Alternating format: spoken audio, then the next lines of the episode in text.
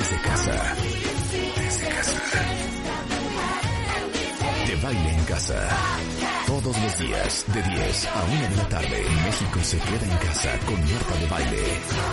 Solo por W Radio. Pero el día de hoy es el Día Internacional contra los tra- Trastornos de la Conducta Alimentaria.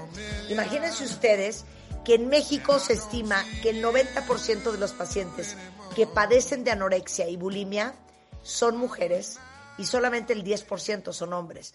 Solo uno de cada 10 eh, con trastornos de alimentación reciben tratamiento. Y tristemente, al año se registran 20 mil casos de anorexia y bulimia y la edad promedio de inicio de estos padecimientos va entre los 12 y los 17 años, que aparte cae como anillo al dedo, porque ¿quién de ustedes ha visto The Crown? Eh, la, Yo. ¿Vieron. The Crown? ¿Están viendo The Sí. Crown? Beatriz, Rebeca, ¿quién más anda por aquí? Sandra, Armando. Oye, ¿qué tal la bulimia que tenía Lady D? Sí, sí, sí. Una cosa súper, súper fuerte y de cómo es algo con que luchó toda la vida, tanto tiempo. Claro. Este, y cae como anilla al dedo porque hoy es el Día Internacional contra los Trastornos de Conducta Alimentaria. ¿Y eso qué significa? Armando Barriguete, doctor en psicoterapia, eh, él es psicoanalista por la Asociación de, eh, Psicoanálisis Mexicano, eh, consultor de trastornos de la conducta alimentaria, obesidad del Instituto Nacional de Ciencias Médicas y Nutrición, es fundador de la Clínica Ángeles de Trastornos de la Conducta Alimentaria en Polanco y en Puebla. Explica qué son los trastornos de alimentación. Bueno, son trastornos emocionales. Bueno, primero un tema muy importante es, he visto miles, ¿no? No dejo de, de- de- de sorprenderme que son mujeres particularmente inteligentes, sensibles, ¿sí? Que ven las cosas muchísimo antes que sucedan. ¿Sí? Ese es un tema muy importante, ¿sí? Y dos, son trastornos emocionales muy serios porque nos dejan agarrados de una conducta que es la alimentaria y a través de esa conducta se intenta resolver muchísimas de las tensiones físicas y emocionales. Entonces es un trastorno eh, que está lleno de estigmas. Les recuerdo que la palabra estigma significa marca o señal en el cuerpo, especialmente impuesta con un hierro candente como signo de esclavitud o de infamia. O también significa marco señal sobrenatural que aparece en el cuerpo de algunos santos y que es signo de su participación en la pasión de Jesús. Es decir, los trastornos están llenos de estigma. Primero, que no se curan. Es un estigma muy grave porque no es cierto. Es decir, como muchos trastornos sí se resuelven y sí se pueden curar, quiere decir que puede uno funcionar como todos. Lo que pasa es que los trastornos de la alimentación tienen un tema muy importante, que es la preocupación por la figura, el cuerpo y la comida, que es una preocupación que todo ser humano tiene. El problema es que cuando uno tiene o sufre este trastorno, no es una preocupación, sino es un terror asociado al cuerpo, a la figura y a la alimentación. Pero son cosas que si se tratan, se resuelven y se curan, y es principalmente en las mujeres, porque el tema de cuerpo y el tema de ser efectiva en todos los, en todos los este, estrados, estratos, siempre es muchísimo mayor en la mujer, en este grupo de machos. Claro, oye, y dime una cosa, pero los trastornos son, dame la lista de cuáles Sí. entran en esta categoría, anorexia, bulimia, Trastorno por atracón.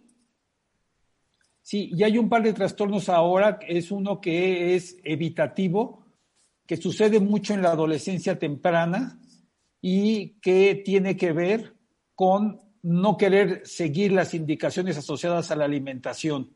o sea, O sea, es decir, ese, ese- esa negación que vemos ¿sí? a los 9, 10 años de todo niño o niña en relación a comer y seguir las indicaciones de la, de la mamá y del papá, aquí lo vemos de manera muy, muy grande, en donde rechazan el alimentarse. ya.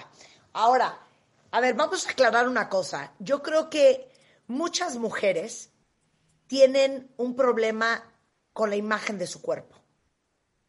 Pero entre eso, vivimos batallando y vivimos en la dieta y vivimos obsesionadas, viéndonos en el espejo, que la nalga, que la chichi, que la panza, que ya subí, nos pesamos, nos ponemos a dieta, volvemos a engordar y así nos la pasamos.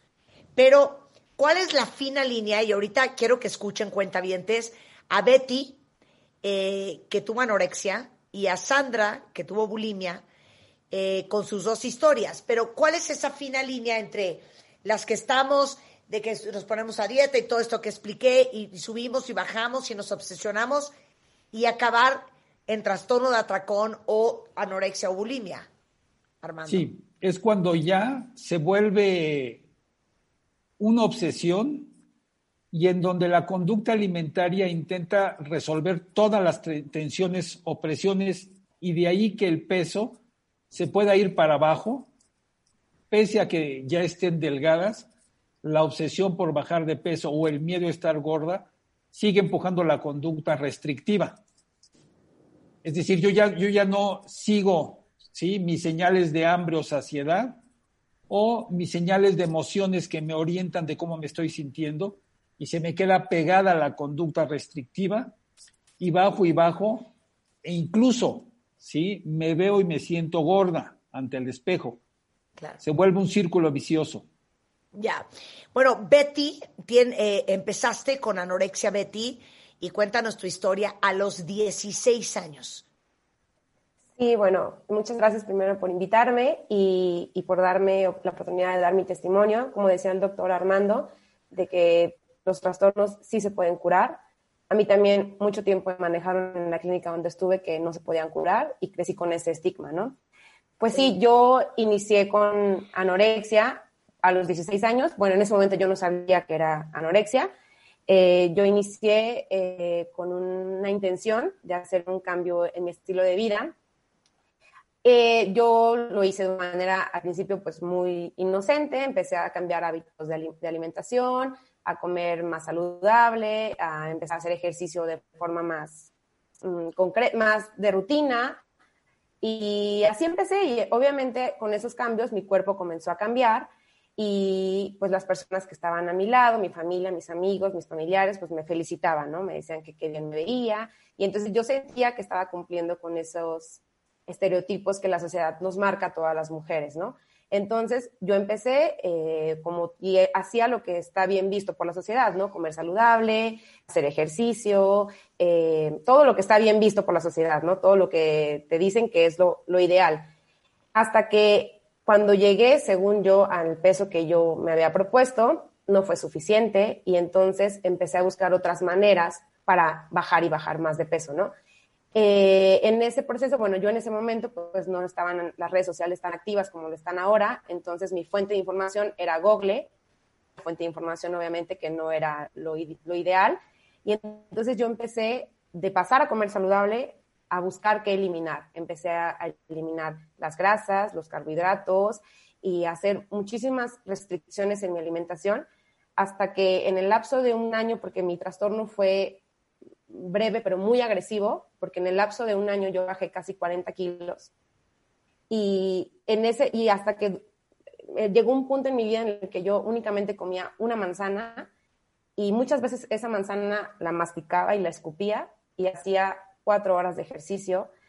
Eh, fue un cambio muy repentino que obviamente la misma gente que me felicitaba ahora me volteaba y me decía, ¿qué te está pasando? Te estás muriendo. Obviamente mis papás estaban sumamente preocupados, eh, no sabían qué hacer. Yo, el trastorno te vuelve una persona sumamente manipuladora, en mi caso así fue.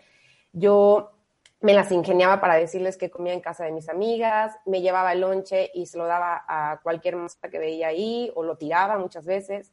Eh, era una, como decía el doctor Armando, es un terror porque yo la hora de la comida era el peor momento de mi vida. O sea, para mí era una angustia como si tuviera un asesino enfrente. O sea, era una angustia sumamente fuerte y era una voz dentro de mí que, que no podía callar porque yo muchas veces me dormí, o sea, en la noche decía, ya, mañana voy a comer bien.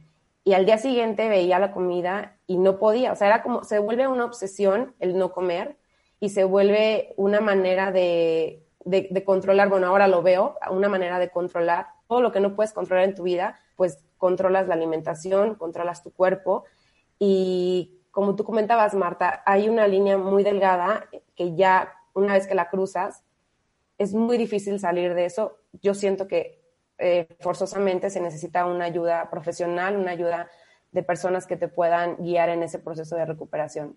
Oye, Betty, llegaste a pesar 35 kilos. Sí. Y entonces, ¿cuál fue el fondo para ti?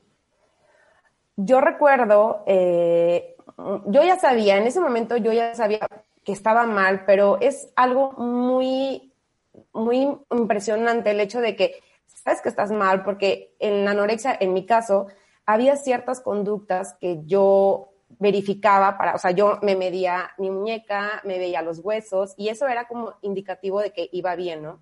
Este, obviamente en ese, en ese lapso perdí mi menstruación, se me caía muchísimo el cabello, mi piel siempre estaba reseca, inclusive me salían heridas en las manos por lo reseca que estaba mi piel. Este, y bueno, yo recuerdo una vez que ya estaba para irme a la preparatoria y me, intenté levantar de la cama y ya no me podía levantar, o sea, ya no sentí fuerza en, en, en las piernas, en los brazos. Mi quijada estaba como atrofiada, o sea, yo me acuerdo ese sentimiento que sentía como de que ya no la usaba, como si trajera anestesia del dentista, pero de que ya no la podía mover, entonces yo le dije a mamá, mamá, yo ya no puedo, ya no sé qué hacer, no sé qué me está pasando, yo eh, pues había antes buscado alguna ayuda psicológica por parte de mis padres, me habían ya dado el diagnóstico de anorexia, pero pues, yo no lo entendía muy bien, no quería tampoco comer, entonces sentía que la terapia ambulatoria no me estaba funcionando. Entonces, obviamente mis papás ya habían buscado alguna clínica y en ese momento yo le dije, ya necesito ayuda y fue cuando me llevaron a internarme a una clínica. Y bueno, pues cuando llegué a la clínica me hicieron el diagnóstico o la valoración médica, me dijeron que mis órganos ya no tenían nada de grasa, o sea, la grasa interna que existe entre los órganos, que ya estaban a punto de chocar, que tenía ya arritmias, que mi corazón estaba ya latiendo muy, muy despacito, y una serie de problemas también hormonales, un desbalance, mi útero se convirtió en el útero de una niña, entonces sí tuve muchos problemas, eh, y yo creo que ese fue mi, mi fondo, ¿no? El hecho de sentir que me estaba muriendo en vida. ¿Cuánto tiempo estuviste internada? Internada estuve 11 meses. ¿Esto hace cuánto fue? Eso fue hace como nueve, nueve años, ocho años y medio más o menos. ¿Y hoy cómo es tu relación con la comida, Betty? Bueno, pues también fue todo un tema porque yo cuando eh, salí de la clínica eh, siento que tal vez eh, la clínica en, lo que en la que yo estuve era en ese momento muy pionera en el aspecto de los trastornos alimenticios y considero que únicamente se enfocaron en el hecho de realimentarme. Pero yo, por ejemplo, no terminé mi tratamiento, eh, o sea, yo pedí mi alta voluntaria, yo sentía que ya estaba bien y cuando salgo de la clínica me doy cuenta que no estaba bien. O sea, me enfrento otra vez a la comida y regreso a los miedos entonces yo salgo de la clínica y todavía duré casi otros nueve años, ocho años, luchando con una mala relación con la comida, porque seguía teniendo ciertas reglas muy, muy arraigadas, mucho miedo a, ciertos alimentos, eh, seguía viendo mi cuerpo no el, el, ideal para mí o no, no, no me aceptaba. Y tuve esta lucha de estos, de estos todavía ocho años, eh, ya no tanto de dejar de comer, ya no era como tal eh, de evitar eh, o de tener una anorexia, una falta de alimento, pero sí seguía con muchas conductas restrictivas, sí seguía con mucha obsesión hacia el ejercicio, mucha obsesión hacia la alimentación, me llevaba mis toppers a las fiestas y todo lo disfrazaba con un estilo de vida saludable. Entonces, después llega a mi vida ya cuando empieza todo esto de las redes sociales, la onda del fitness y tuve una recaída, eso fue hace como cuatro años, tuve una recaída muy fuerte otra vez porque otra vez bajé como unos 25 kilos y todo eso lo hice eh, en el nombre del mundo fitness, ¿no? Entonces otra vez la gente me felicitaba porque ya ahora, ya ahora la, la obsesión no era estar delgada, sino estar musculosa, ¿no?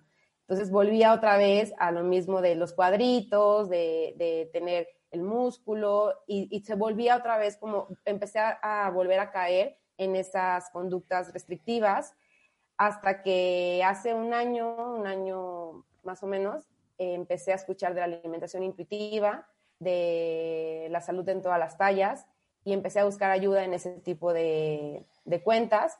Eh, yo tomé terapia con una nutrióloga que está especializada en alimentación intuitiva aquí en, bueno, en Ciudad de México y yo digo que ella me salvó a mí la vida porque yo estaba a punto de volver a caer en una, recaída de anorexia hasta que la encontré a ella y ha sido un camino de un año para acá eh, de mucho aprendizaje. Tú me preguntabas, Marta, que cómo es mi relación ahora con la comida. Ahora tengo una relación sana con la comida. Eh, he quitado la culpa de, al momento de comer. He aprendido a aceptar mi cuerpo, pero no ha sido nada fácil. O sea, ha sido todo un proceso, ha sido todo un camino y en estos momentos me encuentro en esa búsqueda del equilibrio, que siento que ya estoy más del otro lado que, que acá, pero sí es una tarea diaria. Yo siento que es un, pues a la comida te enfrentas tres, cuatro veces al día, entonces es una lucha diaria. Eh, para mí la alimentación intuitiva y la salud en todas las tallas ha sido lo que me ha salvado y ha sido lo, de lo que me ha agarrado para poder salir adelante. Pues vamos a invitar a esta psicóloga tuya para hablar de esta teoría de la, de la alimentación intuitiva. Me parece Exacto. importante. Yo creo que todos, Armando, eh, no necesariamente crecimos con buenos ejemplos de relación con la comida, porque nuestros padres no la tienen, porque muchas de nuestras mamás están obsesionadas con la imagen del cuerpo y la gente que nos rodea. ¿Y, cuál es el tipping point eh, para ser anoréxica o bulímica o tener trastorno de atracón versus simplemente estar constantemente en una dieta? O sea, ¿qué es lo que te empuja? O sea, ¿de qué depende que acabes teniendo anorexia y bulimia? Ve, hay, ah, hay dos eh, enseñanzas que nunca pudimos seguir en casa porque en casa no se entendía de esa manera, hoy sí se entiende, y es el que nos puedan educar en la identificación de nuestras emociones. Es decir, en las casas platicas cuando ya te pisaron el dedo gordo y gritas, pero no platicas de que te has sentido mal, te sientes triste. Los hombres que digan eso, pues son chillones. Las mujeres que las digan son dramáticas. Es decir, nos enseñan a identificarnos nuestras emociones, que es muy importante. Y el otro termómetro que tampoco nos enseñan, que tenemos que enseñar también a nuestros hijos, hijas y nosotros practicarlo, es el identificar el hambre y la saciedad como un camino natural de la educación en casa. ¿A qué me refiero? Nuestros hijos tienen que saber, y hijas, que en la mañana se desayuna, ¿no? Tienen que saber que cuando uno desayuna tiene poquito hambre, por eso muchas veces uno dice no tengo hambre y no desayuno, pero hay que desayunar, y queda uno poquito saciado. A mediodía el hambre es mucho mayor y la saciedad es mayor. Entonces son dos canales que nadie nos ha enseñado y que sí podrían ser un canal muy grande de prevención. Y en el trastorno vemos que se desdibujan estos dos registros se desdibuja el que yo identifique mis emociones y todo se me va al miedo de estar gorda y se me desdibuja mi registro de hambre y saciedad y todo se me va o a la restricción en el lado de la anorexia o a la parte compensatoria en la bulimia o en la pérdida de control en el trastorno por atracón. Entonces, son dos líneas muy delgaditas, pero que se desdibujan cuando yo ya no puedo tener un control ni sobre mis emociones, ni sobre mi hambre y saciedad. Y obviamente, ¿sí? el tema de redes sociales y el tema de ser mujer, en esta sociedad en donde el perfil es totalmente macho y masculino, es muchísimo mayor la exigencia a ustedes que a nosotros. Entonces eso también socialmente lo dispara. Claro, ¿te hace clic este Betty? Sí, sí, por supuesto. Lo que comentaba el doctor Armando en relación a yo tuve que reeducar a mi, a, a mi cuerpo a escuchar mis señales de hambre y saciedad. Esa es como la primera línea para, para la alimentación intuitiva. Este, entonces creo que eso es completamente cierto, nunca nos enseñan esa cuestión, esa parte. Yo no sabía lo que era sentir hambre, no sabía lo que era porque por mucho tiempo lo, como que apagué esa señal del hambre y tampoco sabía lo que era sentirme satisfecha. Porque cuando, una vez que empecé a recuperar esas, esas señales, me daba cuenta de, de qué cosas me gustan, qué cosas no me gustan, dejando atrás la regla o muchas reglas que la cultura de las dietas nos ha impuesto Mm, como también comentaba el doctor, más a las mujeres, que somos quienes tenemos que estar de cierta manera, eh, vernos de tal manera, eh, y en redes sociales estamos bombardeadas de, de, los, de los cuerpos fitness, de las dietas, y es una serie de cosas que es muy complicado eh, poder, poder, poder como gestionar esa información cuando no tienes herramientas suficientes. Claro. No, la verdad es que todos, todas, pero creo que esta generación, y ustedes que son mucho más jóvenes que nosotros tres, eh, Betty y Sandra, no lo pueden decir mejor, pero esta generación, la neta cuenta bien, tiene una presión impresionante porque tienes el acceso a redes sociales, tienes acceso a tanta información en la tele, en las revistas, en las redes, si no es Instagram, es TikTok, si no es TikTok, es Facebook, ves a estas viejas con unos cuerpos esculturales, todo el mundo súper fit, o sea, las referencias que tenemos hoy y la cantidad de referencias que tiene la generación de ahora son impresionantes. Que a lo mejor no crecimos tanto así, Rebeca y yo, por poner un ejemplo. Pero ustedes están expuestas a estos comparativos todo el día. Y a eso súmale que como poca gente en el mundo tiene buena relación con la comida, tampoco tuvimos papás eh, o, con las emociones, tampoco tuvimos papás que nos enseñaran cómo manejarlo. Claro, definitivamente. Armando. Es generacional totalmente. Y algo que es muy importante es que detrás de todo esto se, se cuela como la humedad un tema muy importante que tenemos que insistir, que es el de la violencia.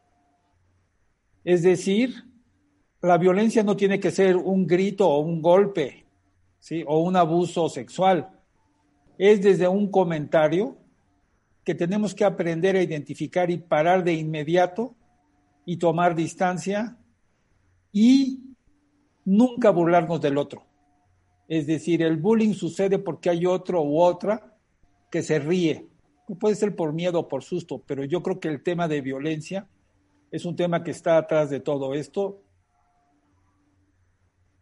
y es importante eh, ponerlo en relieve. Los trastornos de la alimentación son el efecto de una violencia social terrible, un abandono gigante del Estado al tema de emociones, ¿sí? Y otro tema muy importante, que esto sí se cura, ¿no? Es decir, hay muchas técnicas que sí funcionan y hay que pedir ayuda. Y dime una cosa, ¿es más común en la adolescencia y después de los 40? ¿Por qué? Porque es el momento, es decir, lo que hay atrás de esto, la punta del iceberg se llama miedo a estar gorda o gordo, porque es el tema de estigma y hoy el tema o el calificativo gordo o gorda es totalmente eh, peyorativo. ¿sí? Pero lo que está abajo de todo esto es la preocupación de todo ser humano porque me quieran, por ser aceptado, que la pueda hacer en la vida y no me critiquen. Eso es lo que está abajo. Entonces, en la adolescencia, que es el modelo, cuando yo empiezo a lo social, es muchísimo más fuerte porque yo me voy a insertar en una sociedad donde yo tengo que ser exitosa, guapa, inteligente, guapísima, fitness, santa. ¿Por qué no puedo tener tres novios y el, y el otro sí? ¿No? Este, y después a los 40, ¿por qué? Porque sucede un cambio físico y hormonal, empieza en las mujeres, en una sociedad en donde solamente la juventud predomina y los formatos sociales es de ser otra vez jovencita de 18, ¿no? Es decir, lo cual es imposible después de los 18. Claro. Entonces es, es durísimo. Regresando del corte, vamos a hablar con Sandra. Sandra tuvo bulimia. Vamos a explicarles qué es y después vamos a hablar de dos eh, trastornos de alimentación más. El trastorno de atracón, que creo que nos ha pasado a muchos, y el trastorno evitativo restrictivo de lo que comes diario. Al regresar con el doctor Armando Barriguete y estas valientes este, mujeres que vienen a compartir su historia con nosotros en W Radio. No se vayan. W Radio 96.9. Al aire. De baile en casa. Estamos donde estés. Música, mejores especialistas, más invitados. Marta de baile, desde casa a tu casa. Marta de baile desde casa a tu casa. Estamos de vuelta. Estamos de regreso en W Radio. Qué bueno que están con nosotros porque hoy que es el Día Internacional contra los Trastornos de la Conducta Alimentaria, estamos hablando con el doctor Armando Barriguete, que es especialista en el tema. Betty, que ya nos platicó su historia con la anorexia. Y ahora vamos con Sandra, que eh, tuvo bulimia. Pero antes de que Sandra nos cuente su historia, Armando, explícales a todos rapidísimo qué es la bulimia. Sí, bueno, es un trastorno que se caracteriza por una pérdida de control asociado a la comida o al ejercicio. Es decir, son conductas compensatorias en donde yo pierdo el control al comer y después vomito, queriendo, entre comillas, compensar esas calorías de más que yo consumí. Entonces también encontramos, sí, mujeres más que hombres, también en la bulimia, que tienen este tipo de prácticas para compensar el exceso de consumo de comida a través del vómito o puede ser también del ejercicio de manera compulsiva que vemos hoy con mucha frecuencia también. Ya. También se pueden utilizar laxantes o diuréticos, por ejemplo. Ya. Sandra, cuéntanos tu historia. Bueno, Marta, antes que nada, muchas gracias por la oportunidad, por acompañarte el día de hoy. Y bueno, yo hace seis años tuve, tuve un trastorno alimenticio, tuve bulimia. Y, así como comentaba el doctor Barriguete, que, está caracterizado por, por básicamente tener atracones, que son en donde una persona come, come mucha cantidad de comida en poco tiempo y pierde el control de sí misma. Y tiene actitudes compensatorias para, con el fin de no subir de peso. Y bueno, yo recuerdo que desde chiquita siempre he sido súper exigente y perfeccionista. Todo lo quería hacer perfecto, las, las calificaciones en la escuela, vestirme, peinarme. Desde muy chiquita fui así. Y desde los 14 años en la escuela comencé un poco a tener estos pensamientos relacionados con la delgadez. Eh, acerca de dietas, un poquito de ejercicio, comer muy sano, o sea, nada de cosas que, que yo sabía que eran malas para mi cuerpo. Y comencé a compararme con, mis amigas físicamente en la escuela. Y también estaban los comentarios de, los niños o niñas que, criticaban a las personas que tenían sobrepeso. Entonces, esta parte la vi, la vi en la escuela. Y por otra parte, en mi casa, pues me comparaba muchísimo con mi mamá. O sea, mi mamá es una persona muy guapa, alta y delgada que se ha cuidado toda la vida y, y pues al verla hacer estas dietas y, y, al verla pues con el licuado de, de, pocas calorías, pues yo quería hacer lo mismo y, lo hacía escondidas. Entonces le agarré un miedo inmenso a subir de peso. Yo creía que lo correcto era eh, pues estar muy delgada, que eso era, o sea, para, para, para llegar a la perfección. Y pues me fui obsesionando este, más con los años y cuando tenía, cuando tuve 21 años, me fui de intercambio, entonces como que más cambios, el estar fuera de casa me, me afectó. Seguía viendo a personas muy cercanas a mí con, con problemas o, o, o, que comían poco y yo quería comer todavía menos, como para ganarles. Era una competencia muy, muy tóxica y, y obsesiva. Ah. Entonces, al, al regresar a México, Marta, yo ya estaba muy triste, o sea, sin darme cuenta caí en la depresión y, todo este vacío que sentía, toda esta frustración y, enojo en contra de mí y el quererme siempre estar comparando con los demás, este, me hizo que, yo buscara una manera de, expresarlo. Entonces fue cuando recurría a, comenzar a, a comer a tener atracones y, a vomitar. O sea, esa es mi manera de expresión. Como lo dijo el doctor Barriguete, los TCA son causados por déficits emocionales y se caracterizan por tener una conducta alimentaria inadecuada. Entonces, yo si estaba enojada, pues no comía, o si yo sentía un gran vacío, pues comía para llenarme de esto y luego sacarlo. Claro. Y, cuando dices atracón, eh, danos un ejemplo. ¿Qué comías y después cómo era la vomitada? Pues para empezar, me, o sea, yo me fijaba que no hubiera nadie en mi casa como para como yo organizar todo mi, este, todo lo que iba a hacer. Y el atracón es una, o sea, consumir muchísimas calorías en muy poco tiempo. Entonces yo comía todo lo prohibido, que por ejemplo un atracón mío era, eh, no sé, cinco rebanadas de pastel y galletas y chocolates y todo lo que pudiera en, en corto tiempo y para yo sacarlo, o helado, o cosas que no hubiera comido jamás este, anteriormente. Y, y sí pierdes el control muy, muy, o sea, muy fuerte, Marta. Sientes que ya no tienes control sobre ti y solo quieres comer rapidísimo, pero luego te, te quieres hacer rapidísimo de eso, de eso que acabas de ingerir. ¿Hasta, ¿Hasta cuántas veces llegaste a vomitar al día? Yo vomitaba alrededor de 15 veces al día, Marta, y, ya, ya me, llegué a preocupar muchísimo cuando al final ya vomitaba con sangre. Porque no nada más eran los vómitos, era, era vomitar, eran laxantes, eh, era ejercicio, que corrí un maratón siendo bulímica, yo no sé ni cómo, no me, o sea, no me pasó algo en corriendo 42 kilómetros. Em, pues todas las, todas las maneras de purga es lo que, lo que tiene la bulimia. Y, y bueno, pues mi familia, todos los cuerpos son diferentes, o sea, la anorexia, bulimia y el trastorno por atracón son, son muy diferentes. Y lo que pasa es que mi familia no me veía tan mal porque no me veía en los huesos, ¿no? Entonces, esto es un error, o sea, un estereotipo muy común Ah, porque te hacen sentir hasta culpable de que no estás tan mal, no necesitas ayuda, pues no, no estás tan delgada.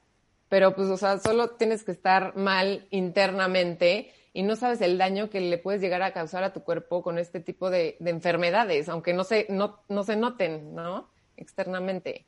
Cuando te ingresaste a la clínica, porque tú le contaste a tu familia lo que estabas viviendo y te internaron en la clínica, ¿cómo estaba tu cuerpo? Bueno, yo le, confesé a mi familia ya cuando, cuando comencé a vomitar sangre, ahí me dio muchísimo miedo, con toda la vergüenza y miedo del mundo les confesé, les dije todo lo que estaba pasando y, y les dije cómo me sentía. Y me dijeron, ¿qué necesitas? Y yo dije, necesito un equipo de profesionales porque yo ya no puedo sola. O sea, si me meten con una psicóloga nada más, no la voy a hacer.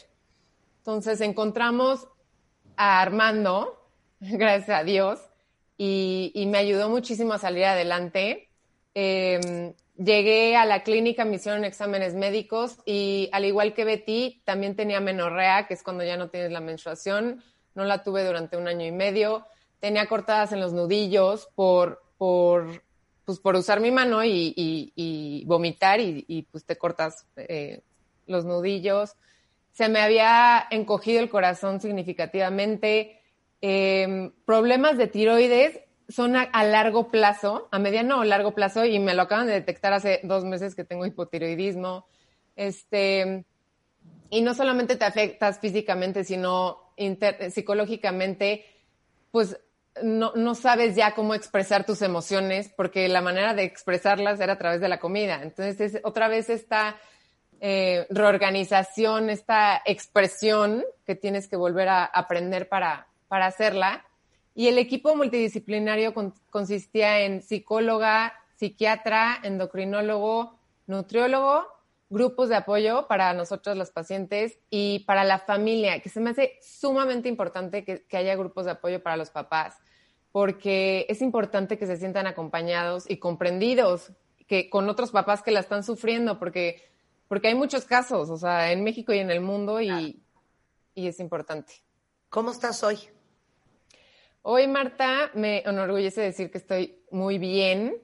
Em, claro que, que, el hecho de estar bien es un esfuerzo, que hayas tenido un trastorno o no, se tiene que hacer. A mí lo que me hace sentir paz hoy en día es comer balanceado, eh, tener un plan alimenticio de, de una nutrióloga, ir a terapia cada 15 días, meditar, que me enseñaron en la clínica, que es un momento, un entrenamiento de estar presente muy benéfico Y, hago, Marta, lo que más me gusta, que a raíz de, que me sané de trastornos alimenticios, me dediqué a estudiar psicología y soy psicoterapeuta y, ayudo a las personas que, que, lo necesitan, las acompaño. Y, comparto mi historia contigo y con las personas que nos escuchan, Marta, porque no sabes lo que yo hubiera dado en los momentos más oscuros de mi vida, escuchar a alguien decir que sí se puede salir adelante, que sí se puede llegar a ser feliz, a reírte, y a los papás también que, que, que, con fuerza, con fe, sí se puede salir de esto. Claro. Es impresionante, eh, tomando en cuenta lo que dijo Armando antes del corte, el tema de eh, saber identificar tus emociones y que sea algo que, sea común en las familias, eh, saber identificar tu saciedad. Y después algo que decíamos en el corte cuentavientes, que creo que casi todos crecimos con eso, eh, con medios ambientes que sin querer constantemente te están recordando y validando eh, el cuerpo. Eh, dice aquí Jolie, que comparte en redes sociales, dice, en mi caso mi trastorno de alimentación se desencadenó desde que mi papá nos decía a mi mamá y a mí, yo no quiero gordas en mi casa nos restringía lo que comíamos y me decía que estaba gorda, que para mí ni un plato más. Tenía 12 años, ahora mis 25, sigo luchando con eso. El papá de Joali fue muy abierto con el tema, pero a veces decías Armando, hay una cantidad de cosas que decimos las mamás, los papás, sin darnos cuenta que sí tienen un impacto en la psicología de nuestras hijas. Sí, porque muchas veces los papás hay que reconocer, bueno, un tema muy importante, ninguna mujer u hombre que padece un trastorno de alimentación lo pidió. Hay que recordar que es algo que se sufre y quien peor se la pasan son ellas. Entonces, no son culpables de tener un trastorno, aunque esté implícito en todo lo que estamos diciendo, creo que es importante que quede muy claro. Y lo otro que mencionaba ahorita Marta, que también es muy importante, sí, pero también Sandra, eh, bueno, Rebeca, sí, y obviamente Beatriz, es que todos estos comentarios que creemos los papás que los hacemos para hacer hijas e hijos fuertes, no son ciertos. El decirles, no, no vais a estar gorda, no vais a estar no sé qué, no vais a estar panzona, este, ve cómo te arreglas, eso no ayuda a que uno esté mejor. Lo que ayuda a que uno esté mejor es poder quererlas, es poder estar cerquita de ellas, es poder platicar de cómo se sienten, como decía Sandra, ¿sí? De qué quieres ser en la vida, yo cómo te ayudo, este, qué te gusta aprender, eh, con, qué jugamos, qué hacemos, que se sientan muy queridas y sobre todo un tema muy importante, poner un alto a cualquier tipo de violencia, a cualquier tipo de violencia. Yo, por ejemplo, yo aprendí a partir de mi hija, ¿sí? El enfoque de género. Tenía tres años ella y yo decía, es que los niños, y me decía ella, ¿y las niñas, papá? Yo decía, pues sí, es cierto. Y cada vez que yo decía a los niños, que me decía ya a las niñas, uno aprende que es cierto. Vivimos en un mundo en donde tenemos que estar muy alertas porque el enfoque macho es terrible y está más frecuente de lo que uno ve. Entonces, cualquier comentario negativo tiene uno que poner un alto. Puede ser un comentario bien intencionado, ¿sí? Puede ser de un amigo, de una gente muy querida, y no es que uno no aguante, es que uno no se lo merece porque las mujeres son muy aguantadoras y muy entronas, y hoy que se llevan mejor y más cercano hombre y mujer, eh, muchas veces sienten que tienen que aguantar el comentario de, peyorativo de algo asociado al cuerpo. ¿no? Yo le digo a mis, a mis jóvenes pacientes, pues si te dice eso, también dile, ah, tú también tú eres de los que lo tienen chiquito. ¿no? Es decir, si se llevan, que se aguanten, ¿no? Pero es mejor poder poner un alto en donde sea el respeto y el cariño lo que acompañe, porque sí los trastornos son mucho más frecuentes de lo que creemos y son graves situaciones emocionales que nos pueden llevar años en resolverlas, pero sí se curan también, que es muy importante. ¿Cuál sería, eh, Betty y Sandra, el mensaje que le darían a todos los papás que están escuchando en dos vertientes diferentes? Sobre el tema del cuerpo y lo que a veces hablan en frente de las hijas. Y dos, cómo saber si su hija está teniendo problemas de trastornos de alimentación. Empiezo contigo, Betty. Bueno, pues la primera vertiente que comentabas del cuerpo, Eh, a mí me parece muy importante, muy interesante lo que están platicando porque es algo que yo he estado implementando, el hecho de no emitir ningún comentario acerca del cuerpo de las demás personas. Ni comentario bueno, aparentemente bueno, ni comentario, ni comentario malo, ¿no? Porque no sabes qué puede haber detrás de la historia de cada una de las personas con su cuerpo. Eh, yo creo que es un trabajo eh, muy importante el de los padres, el reforzar la autoestima de sus hijos y no solamente reforzarlo en cuestiones físicas, ¿no? No solamente decirle qué bien te ves, hija, porque estás delgada o qué bien te ves, porque es lo que la sociedad acepta, ¿no? Los estereotipos, sino reforzar la autoestima en cuestiones, creo que también lo comentaba Sandra, de valores, de tu forma de ser, de las actitudes que tengan tus hijas y enseñarles también, como decía el doctor Armando, a poner límites si alguien emite una opinión sobre su cuerpo, porque también creo yo que se nos ha olvidado, bueno, es una opinión muy personal, el hecho de que pues la salud se puede ver en cualquier tipo de cuerpo, siempre y cuando, este, bueno, tú, tú sepas lo que, está bien para tu cuerpo, ¿no? Eh, creo que está muy estigmatizado las personas de talla grande y eh, eh, de forma inmediata creemos que una persona de talla grande es una persona que está, que no tiene salud o que está enferma y creo que ese es un estigma muy grande. Entonces, también enseñar a las personas, a, los niños, a los hijas, a los hijos también, a no estigmatizar, a no discriminar y a no y aprender a poner límites. Y que bueno, que yo siento que la salud, pues es algo muy subjetivo, ¿no? La salud es la parte mental, la salud es la parte física, la salud también es la parte social y que los, los hijos vayan creciendo con todas esas herramientas de autoestima. También el hecho de que se les enseñe a cómo sentir las emociones, porque es algo que no se nos enseña.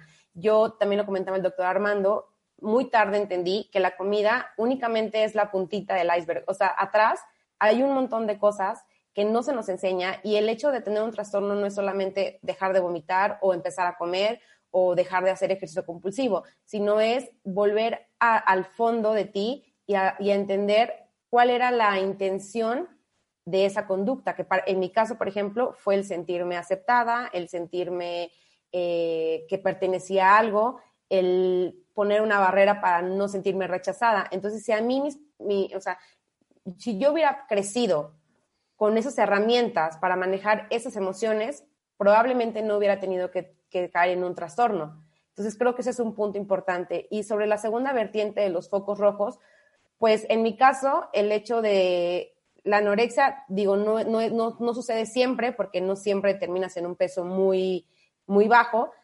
Te puedes tener anorexia en un peso para la sociedad normal, pero el vigilar las conductas de, de, tus hijos, si ves que están evitando cierto tipo de comidas, si están evitando ir a cierto tipo de lugares por la comida que pudiera haber en ese lugar, este, si su forma de ser ha cambiado, porque tiendes también a sentirte aislado, con ansiedad, con depresión. Este, también, por ejemplo, el hecho de estar muy preocupado por la, imagen, una preocupación obsesiva por sentir que no vas a salir si, te, si te ves este, gordo, gorda. Este tipo de foquitos rojos creo que los padres pueden ahí hablar con, sus hijos, con, con sus hijas y ver qué está pasando, porque como decía el doctor, una ayuda oportuna es fundamental porque los trastornos son mortales. Entonces, si no se atienden a tiempo, pueden terminar en consecuencias fatales. Entonces, creo que la comunicación con los hijos respecto a la autoestima es muy importante. Claro. Sandra. Sí, Marta, eh, es importante, como dice Betty, el hecho de que nos eduquen desde chiquitos y no nos estén diciendo no llores, el que se enoja pierde, porque, porque sí es una manera de que, los, que las personas aprendemos a guardarnos las emociones. Y, y también algo muy importante es, si tú piensas que tu hijo está teniendo actitudes diferentes y que está mal, es porque probablemente trae algo guardado y no se esperen a tratar este problema. Acercarse con, ellos y acercarse de una manera en forma eh, sin criticar el, físico, no, ay, ya estás muy delgada, ¿qué te pasa? O sea, porque esto nada más propicia enojo, sino hacerlo de una manera, cómo te sientes, eh, te gustaría platicar conmigo, yo noto esto, o sea, de una manera más amigable para que la comunicación se dé mejor entre padres e hijos Y en cuanto a los focos rojos, yo creo que depende mucho del trastorno alimenticio, pero en general, por ejemplo, conmigo los focos rojos era ponerme ropa holgada todo el día, me ponía pants para que nadie notara si, bajaba mucho de peso o no. Eh, veía la tele todo el día, me aislaba, no iba con mis amigas, no quería convivir con nadie, no quería comer en o sea, en familia para que no vieran que pues comía o, luego me iba al baño corriendo. Luego bañarme, eh, todo el tiempo también e, es un foco rojo porque o sea prendes la regadera o para o para este bañarte y vomitar en la regadera o solo la prendes para que no se escuche lo que estás haciendo. Y bueno el ejercicio eh, excesivo también es, es un foco rojo importante. Sensacional. Regresando del corte eh, aparte de la anorexia y la bulimia hay dos trastornos más que a lo mejor poco se habla de ellos uno es el trastorno de atracón y el otro es el trastorno evitativo. Con el doctor Armando Barriguete, no se vayan. W Radio 96.9. Al aire. De baile en casa. Estamos donde estés. Música, mejores especialistas, más invitados. Marta de baile, desde casa a tu casa. Marta de baile desde casa a tu casa. Hacemos una pausa. W Radio 96.9. Al aire. De baile en casa. Estamos donde estés. Mejores especialistas, más invitados. Marta de baile, desde casa a tu casa. Marta de baile desde casa a tu casa. Estamos de vuelta. Estamos de regreso en W Radio y hoy estamos hablando de los trastornos de alimentación porque es el Día Internacional contra los trastornos de la conducta alimentaria y porque un gran grueso de quienes nos oyen, de muchos de ustedes, son mujeres.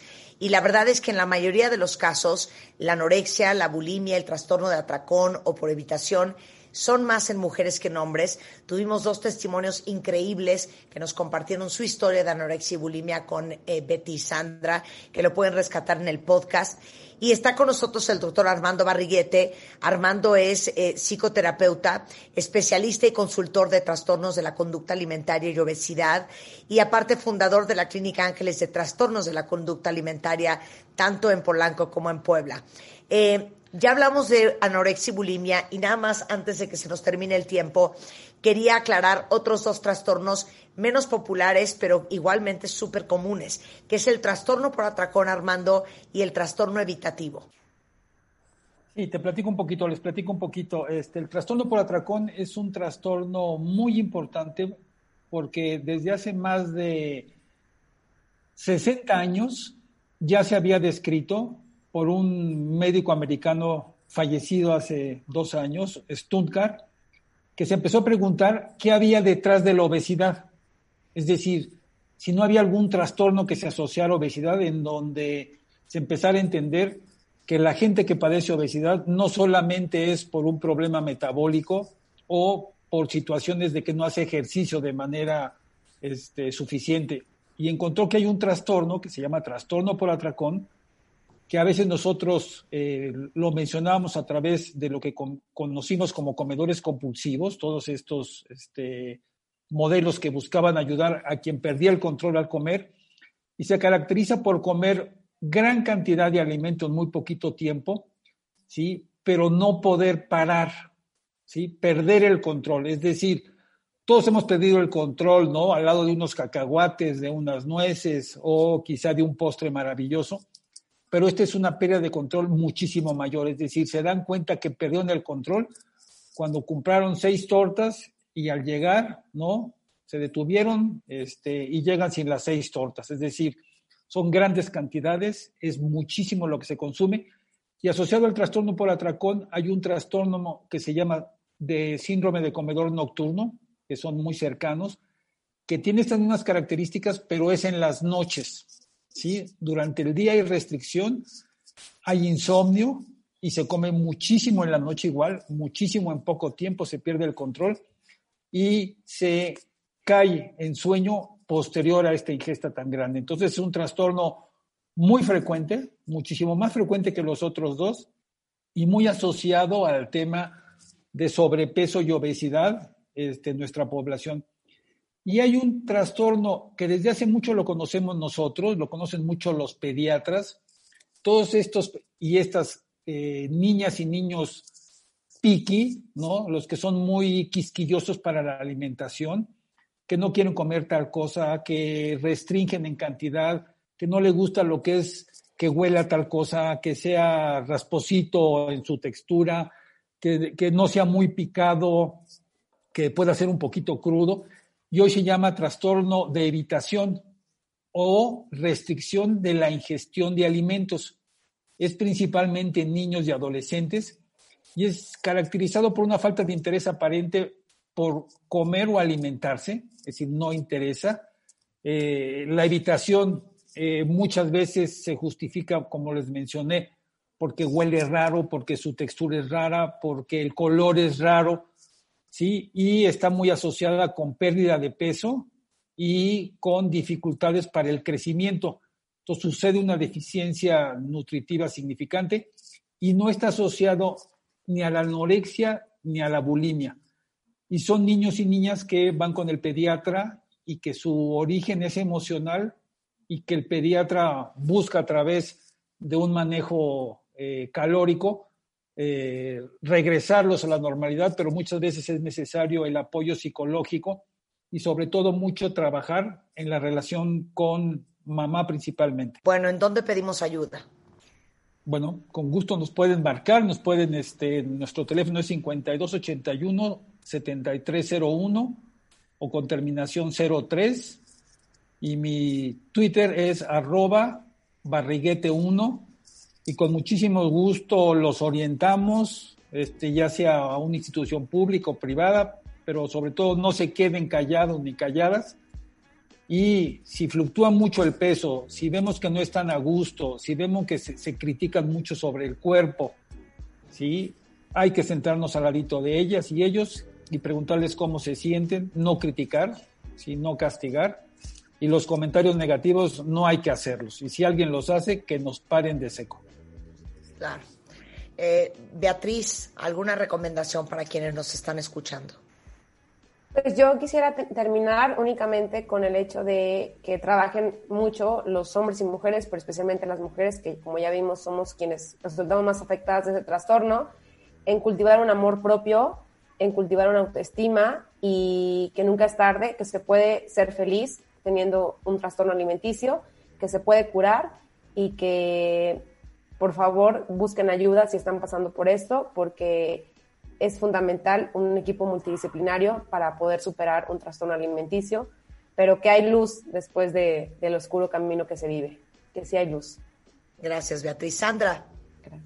Marta, yo, yo quiero invitar a las personas a, a, pedir ayuda, que está bien pedir ayuda, es una, un acto de fortaleza el querer luchar por uno mismo y no es de debilidad.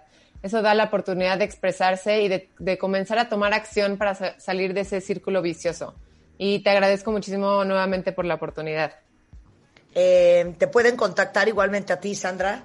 Sí, claro que sí. Mi teléfono es 442-219-9025 y mi correo electrónico es sandracalzada2019 Muchísimas gracias a las dos.